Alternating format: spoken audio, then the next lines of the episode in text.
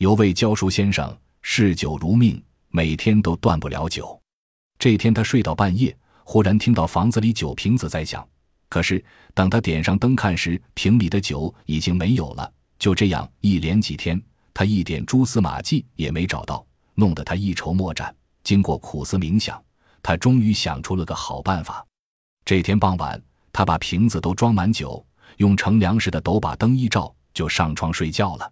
到了半夜，他听瓶子一响，立即把斗拿掉，屋里顿时明亮了。他发现一个人正拿着瓶子喝酒，于是他轻声问道：“你是哪里人士？为什么深更半夜到此偷酒？”那人听后哭丧着脸说：“我是个鬼，生前非常喜爱喝酒。”因为在阴间喝不到，就只好半夜里来偷。你放了我吧，从此我再也不敢来了。先生听后笑着说：“原来咱们还是酒友呢。既然你也爱喝酒，那你就每天来裹着，咱俩一起痛饮，怎么样？我一定不再来了。放了我吧。”哎，不必客气。天快明了，你把这瓶酒喝下走吧。鬼见先生诚心诚意，就把酒喝下，答应再来，向先生磕头一拜。转眼便消失了。从此，每到半夜，鬼总是准时来到，两个一起饮酒畅谈，时间一长就更熟了，偶尔还开些玩笑。后来又结拜为异姓兄弟。教书先生比鬼大两岁，为兄，鬼为弟。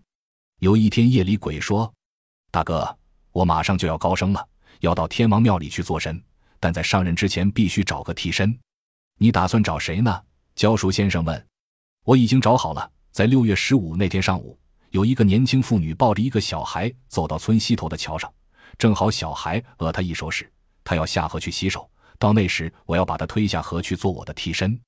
先生假装没有听见，默不作声。到了六月十四那天，先生对他的学生说：“明天上午咱们不上课了，我交给你们一个任务，你们在村西头桥上玩，看到一个抱小孩的妇女要下河洗手时，你们一定要把她拉住。”不让她下河洗手，否则她就会被淹死。学生们不知其中的原因，听说有人命大事，所以都格外小心。十五这日，天空分外晴朗，村西头的桥上，一群小孩在追逐嬉戏。大概十一点多钟的时候，果然来了一位抱小孩的年轻妇女，走到桥中心，小孩恰好讹他一手时，他连忙把小孩往地上一放，就要下河洗手。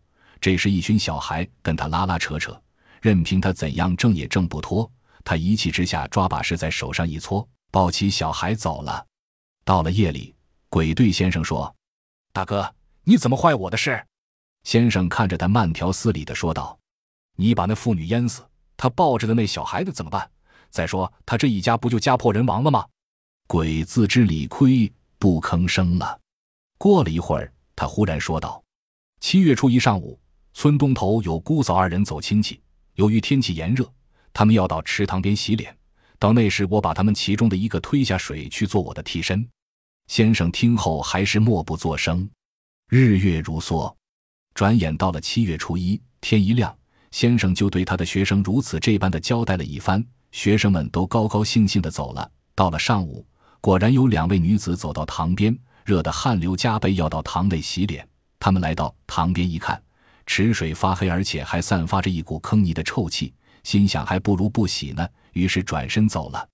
原来这是老师安排好的，让孩子们在塘内追打嬉闹，把池水搅浑了。夜里，鬼又埋怨说：“大哥，你怎么老和我唱对台戏呀？”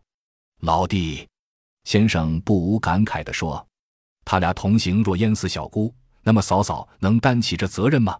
若淹死嫂嫂，小姑更担不起责任。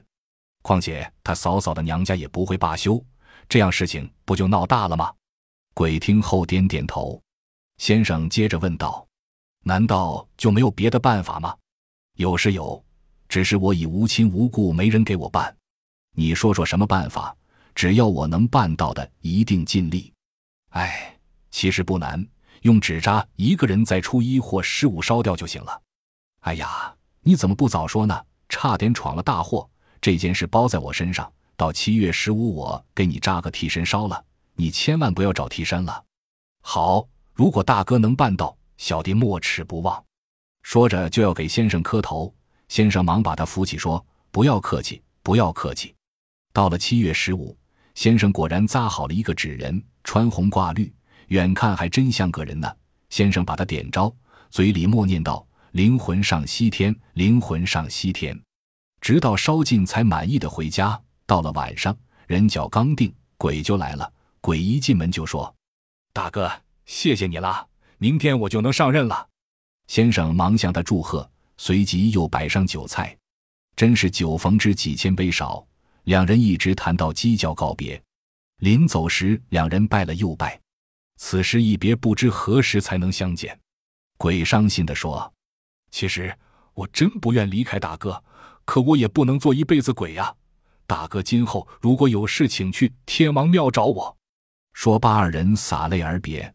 一晃两年过去了，到了第三年，天气大旱，庄稼颗粒无收，老百姓到处逃荒要饭，财主更是趁火打劫，搜刮民财，因此学生无法上课，先生也是整天揭不开锅。这一天，他忽然想起了天王庙里的朋友，于是他一路讨饭来到天王庙，刚烧上香，就听身后喊道：“大哥，你好辛苦呀！”先生忙转身，刚想说明来意，鬼就打断他的话，说道：“事情我已经听说了，你先到后边吃点饭，我和你一起回家乡。”先生和他来到后院，见桌上已摆满酒菜，也不客气，就自斟自饮起来。酒足饭饱之后，先生说道：“小弟，赶快动身吧，家乡的人都还饿着肚子呢。”“好，我来背着你，咱们立即就走。”出了庙门，鬼对先生说：“大哥。”你得闭上眼睛啊！好，走吧。先生就听身旁风声呼呼，不大一会儿，鬼说：“大哥，睁开眼吧。”先生一看，已经来到自家门前。进屋后，鬼对先生如此这般的交代了一番，先生就来到村中高喊：“乡亲们都准备好口袋，跟我到财主家抢粮去呀！”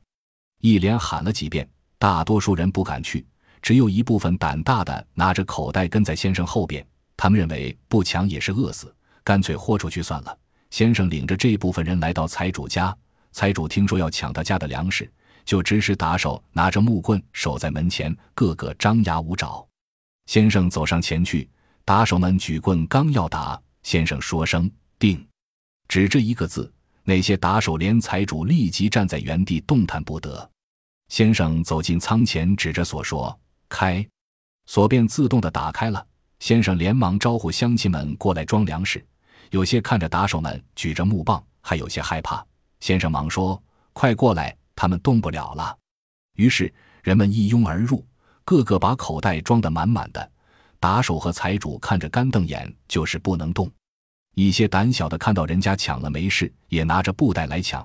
一时间，整个大院像赶集一样热闹。家家抢到的粮食足够度过这一年的。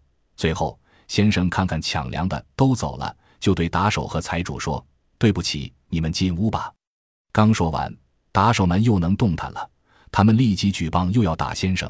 先生说道：“再定。”果然，打手又不能动了。先生接着说：“你们今后若再欺骗人，抢占乡民的财产，我就让你们站定一辈子。好了，回屋吧。”说完，先生扬长而去。这回打手们可不敢轻举妄动了，只好眼睁睁地看着先生离去。回到家，先生衷心感谢鬼的暗中相助，二人又叙了些别后之情。鬼就起身告辞，先生尽力挽留。鬼说：“大哥不知，我还要到别的地方，那里也有受苦的百姓。”先生听后觉得不好强留，二人又一次洒泪而别。自从乡亲们又有了粮食，学生们又回到了学堂。财主和打手们知道先生会法术，所以再也不敢在乡里横行霸道、鱼肉百姓了。